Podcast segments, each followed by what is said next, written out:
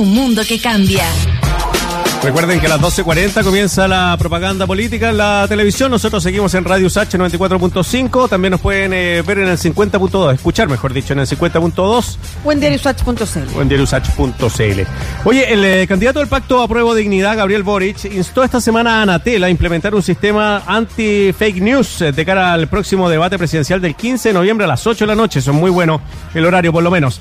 Pese a que la Anatel rechazó la idea, bueno, TVN anunció una alianza con el proyecto Fact-Checking de la Facultad de Comunicaciones de la Católica. Vamos a hablar con la editora general de factchecking.cl y profesora de la Facultad de Comunicaciones de la UC, Ale Fernández. ¿Cómo va, Ale? Bienvenida.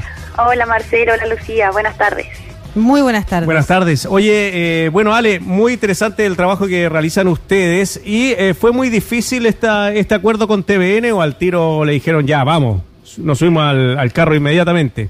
Es algo que con TVN venimos trabajando desde agosto de este año. Desde antes incluso que, que las candidaturas pidieran este ejercicio o que en Twitter en los últimos debates también lo pidieron harto, nosotros venimos trabajando desde agosto en esta alianza con TVN que, que anunciamos ayer eh, pero ya estamos muy contentos por la confianza, tanto que TVN, el canal público, que tiene amplio alcance a nivel nacional, cierto, e internacional, puso en nuestro proyecto de la Universidad Católica. Y también agradecerles por la confianza que TVN tuvo en nosotros, eh, cierto, que, que llevamos haciéndolo igual hace ocho años. Eh, la verificación del discurso público. En este caso, este año toca a los candidatos presidenciales, ¿cierto? La, la, la carrera presidencial, como lo hicimos en 2017 ya, en una alianza que tuvimos con otro canal de televisión en ese entonces, y además venimos haciéndolo todos los años con las cuentas públicas presidenciales. Eh, Ale, ¿cómo se estructura un equipo de fact-checking? ¿Cómo funcionan los fact-checkers? ¿Y, ¿Y, cómo va a funcionar en esta oportunidad? Eh, ¿Dónde se va a poder ir viendo la información? Mm, en, en, esta oportunidad nosotros lo estamos trabajando con, en el marco de un curso que se llama Análisis Comparado Periodismo, donde enseñamos fact-checking y la metodología, ciertos sus principios, los recursos, cómo se hace la investigación, eh, todo ese tipo de cosas. Y en el marco de ese curso son 48 estudiantes que eh, trabajan coordinados por mí como editora general del proyecto y profesora de fact-checking, junto a otras cuatro ayudantes editoras temáticas. Entonces, cada ayudante editora trabaja con su equipo y se especializan en un candidato presidencial o una candidata presidencial. Y con ellos hemos ido... Ah, les cuento cómo lo hacemos. Sí, claro. Eh, nosotros con estos equipos empezamos a levantar frases, a buscar afirmaciones, porque no todo es verificable, sino que necesitamos frases que digan los candidatos, que escriban los candidatos o candidatas, ¿cierto? Eh, que tengan datos verificables. No, no nos sirve cualquier opinión, sino que tiene que estar sustentada en datos, porque el fact-checking es chequeo de datos, ¿cierto? Entonces empezamos a revisar todos los medios de comunicación, los programas de gobierno, actualmente estamos revisando también las franjas, ¿cierto? Todo lo que dicen en redes sociales y en medios de comunicación, no solo en la televisión o en los grandes diarios, sino también en radios locales, en medios regionales, en canales de YouTube, ¿cierto? En TikTok incluso hemos buscado y ahí seleccionamos, después de haber levantado y hacer una búsqueda de más de 250 o 300 frases verificables, eh, seleccionamos eh, cuáles son las que son más relevantes, ¿cierto? Y la relevancia la vemos porque son más frecuentes, porque de esas 300 frases hay algunas de algunos candidatos que se repiten mucho en distintos contextos. Entonces es más probable que el candidato lo vuelva a decir. Y además que eh, sean de temas, ¿cierto?, contingentes y que afecten a, a la mayor, o sea, que afecten a la ciudadanía, porque nuestro rol como fact-checkers, al igual que el periodismo, ¿cierto?, es ser fiscalizadores del poder, cumplir con nuestro rol de perro guardián y además satisfacer el derecho a la información que tiene la ciudadanía, para que tomen mejores decisiones y comprendan mejor también el mundo y no los engañen. Sí, pues súper importante eso, Ale, que, dices tú, el rol de los medios de comunicación y sobre todo esto de certificar si las frases son eh, verdaderas. ¿Ustedes ven si es verdadero, falso o es incompleto el, eh, el dato o incorrecto? Sí, nosotros tenemos, le, llamamos veredictos, ¿ya? Que son seis veredictos. Entonces nosotros hablamos de que si es creíble o no creíble lo que dijo el candidato. No estamos hablando, en el fondo no le decimos mentiroso o mentirosa, o en esto hay que confiar, sino que nosotros eh, verificamos la frase. Entonces, Perdón, pero tampoco se dice si es correcto o incorrecto más que creíble o no creíble, porque algo puede ser creíble aunque sea incorrecto. Y ustedes están chequeando datos. Sí, pero creíble es creíble porque se sustenta en datos y tenemos una especificación de cuál es cada uno de esos criterios. Claro, a mí me extraña eso porque algo puede ser creíble y es parte de las fake news, aunque sea incorrecto el dato, y puede ser súper creíble. Eh, entonces, eh, ¿cómo, ¿cómo ser más preciso también en esa, en esa información? ¿O por qué se ha decidido usar esa terminología en vez de decirle a la gente sencillamente lo que está diciendo la persona no es correcto? o es semicorrecto, como decía Marcelo, correcto parcialmente. Eh, ¿Por qué se eligen esos conceptos? En nosotros en el fact-checking, en el discurso público, hablamos de creíble porque tenemos que hablar también de dónde está la confianza. Nosotros estamos combatiendo eh, la desinformación. Nosotros no hablamos de fake news porque las noticias, por su característica y definición de lo que es una noticia, no puede ser falsa. ¿Ya? Y eso también eh, me gustaría aclararlo porque el concepto de fake news eh, lo, lo popularizaron los populismos, ¿cierto? Para desacreditar a la prensa y para como es una forma moderna, ¿cierto?, de censurar y quitar a, la prensa el camino y quitar a los fiscalizadores, ¿cierto?, que los que cumplimos como hablábamos de este rol de perro guardián. Pero para responder tu pregunta, ¿por qué usamos el término creíble o no creíble? Porque consideramos que la gente también tiene que leer los argumentos y con esos argumentos, que son datos, ¿cierto?, va a saber si es creíble o no. Pero, por ejemplo, también porque, no, porque eh, responde a la confianza que la ciudadanía le tiene o no a una persona. Sí, porque yo me acuerdo en el último debate el, eh, el candidato Kass dijo que eh, en países donde hay aborto, las mujeres mueren más eh, donde hay aborto legal que, eh, ah. que los países que no existen. Y eso es falso. ¿Por qué podría decir no es creíble? Porque hay datos que indican que no es verdad. Es falso, pero nuestra definición de que no, no es creíble es que sea es falso y porque además nosotros tenemos no es creíble y ciencia ficción. Y ciencia ficción es que no se sustenta en nada de la realidad. ah, ya. Para no decirle mentiroso finalmente. Para no decirle ultra mentiroso. Eh, eh, por ejemplo, Donald Trump en, en, tiene, tiene su, tenía su propio termómetro, por decirlo así, sus propios veredictos. ¿Cierto? Nosotros usamos estos veredictos porque además son característicos de cada medio de comunicación, cada medio de comunicación dedicado al fact-checking o a la verificación tiene su propio termómetro. Claro, que son sus propios conceptos, como sus propios grados de definiciones. Grados de definiciones, que son estos veredictos, ¿cierto? Entonces es muy importante que uno pueda ver el nombre del veredicto, pero también qué significa cada uno de ellos. Entonces nosotros el creíble es el verdadero y tenemos el color verde que es alerta, eso está bien. Y el no creíble, esto es falso o completamente exagerado, como de ciencia ficción, y también con colores detectados con eso. Porque además nuestro público, ahora que tenemos la alianza con TVN, es más específico y también tenemos ahí otras definiciones eh, para poner, por ejemplo, de epígrafe, ¿ya? Pero eh, esto es una definición que nosotros tenemos eh, como estos veredictos conversados desde el público objetivo que nosotros vamos, que es un público objetivo universitario, como estudiantes universitarios. ¿Y em, la gente va a conocer esa terminología antes del debate?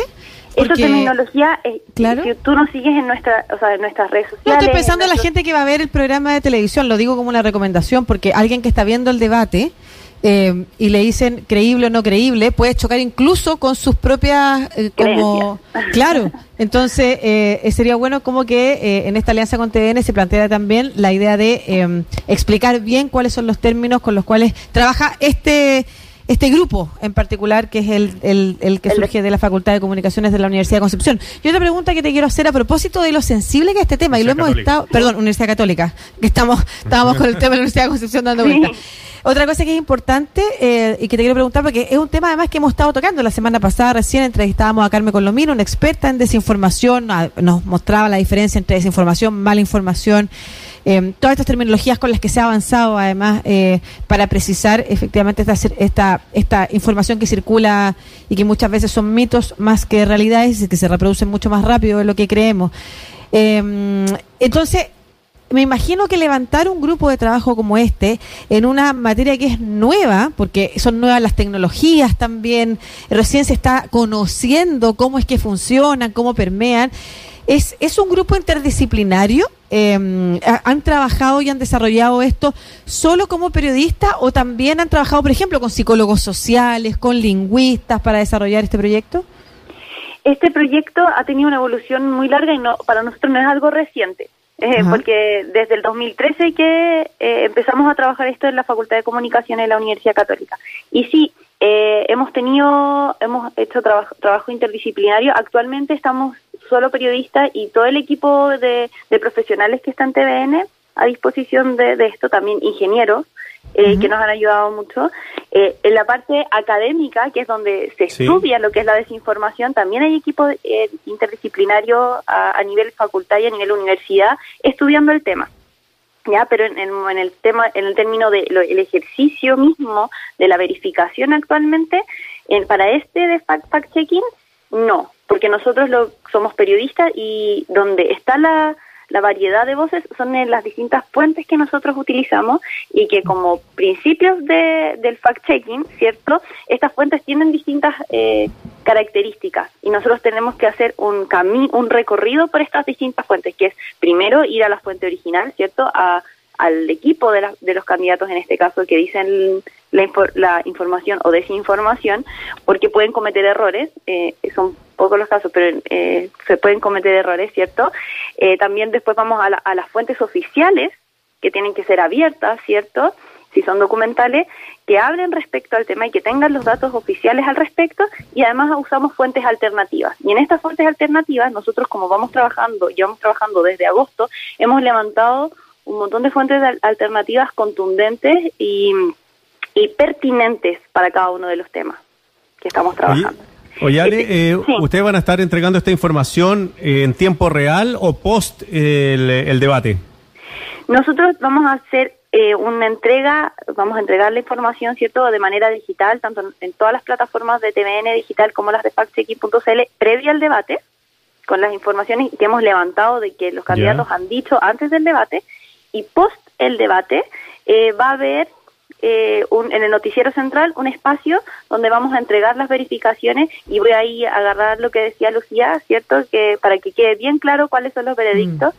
Y así que ya lo tengo anotado, Lucía, para gracias por, por, por, ese, por esa retroalimentación. Así que lo dejaremos claro, pero será en el noticiero después ¿cierto? Y después, al día siguiente, vamos a hacer eh, en el especial de que vamos a tener en nuestro sitio web y de 24horas.cl, va a estar todas las verificaciones anteriores y del mismo debate en profundidad, porque entendemos que el tiempo que hay en televisión no es el mismo que se le puede dedicar eh, en un sitio web y eh, donde la gente puede profundizar, las personas pueden profundizar mucho más en los temas que, les pareció y se puede abarcar muchas más frases que hayan dicho los candidatos y la candidata mm. en el debate mismo.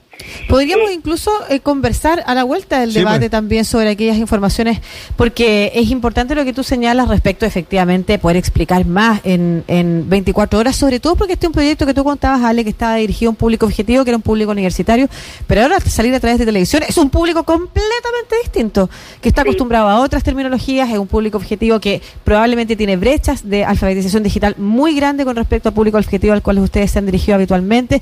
Así que si nosotros podemos colaborar también como medio de comunicación en difundir la información que ustedes profundicen eh, al día siguiente a través de la página web, por favor cuenten con nosotros. Muchas gracias y por eso también es importante la alianza con TVN porque nos contamos con la expertise que ellos tienen mm. eh, tanto en, lo audiovisual, ¿cierto?, como en lo digital. Eh, solo una cosita que me gustaría aclarar de, de por qué, o sea, cuál es la dificultad de hacer una verificación en vivo mientras es el debate, ¿ya? Que muchos han dicho que no se puede hacer, eh, en Estados Unidos lo hacen y lo han hecho. Se hace, para el, pero en la cantidad de recursos que tienen los medios de comunicación en Estados Unidos no son los mismos que se tiene en Chile y además se hizo para debates con mucho menor cantidad de candidatos. En general son dos o tres y nosotros vamos a tener eh, seis o siete. ¿Cierto? Entonces, eh, ahí hay una gran diferencia entre lo que se ha hecho en Estados Unidos, donde además hay una el periodismo en el fondo tiene mucha más trayectoria y mucho más tiempo haciéndose de manera profesional y eh, además tiene que ver con los recursos no solamente económicos que tienen los medios de comunicación allá, sino también la expertise que tienen y que se les paga a los periodistas para hacer esto. Hay periodistas ah, especializados y los fact-checkers eh, no son medios independientes como son acá en Chile, que, que sean independientes no significa que no sean responsables y que no hagan una buena pega, eh, pero no, no tienen los mismos recursos que los medios de comunicación masivos más grandes, eh, pero en Estados Unidos sí. y hay periodistas que se dedican y que se especializan en, una sol, en un solo tema y llevan 15 años eh, reporteando un solo tema, entonces para ellos mucho más fácil tienen los, los recursos y la expertise, y la expertise también en fact-checking, que en Chile todavía los medios de comunicación no tienen para hacerlo en vivo. Cortito, eh, porque nos escribe acá una, una oyente, Fran, y nos dice si usted ya tiene una estimación de cuál es el candidato con más fake news. Desinformación, voy a insistir en el punto porque la desinformación es entregar información falsa, errónea, con distintos niveles, ¿cierto? Para hacer daño o para ah, eh, mm. desacreditar una idea o una persona o una institución, ¿ya? Entonces, le hablemos de desinformación para eh, honrar nuestro, nuestra profesión. Eh, no, y no lo podemos decir, lo vamos a decir antes del debate para que las mismas personas lo puedan leer, pero sí tenemos la experiencia del 2017, eh, donde tenemos tres, eh, tres candidatos que se repiten, que son Artés, Meo y Cas. Y nuestra experiencia dice que Artés eh, es más creíble que Meo y Cas. En general, ha dicho más, eh, dicen más frases verdaderas y creíbles que lo que pero pero pero puede tener que ver también con la selección de frases. Claro, claro. que se hizo así que no es no, no, no, podemos decir que un candidato sea mentiro, más mentiroso que otro.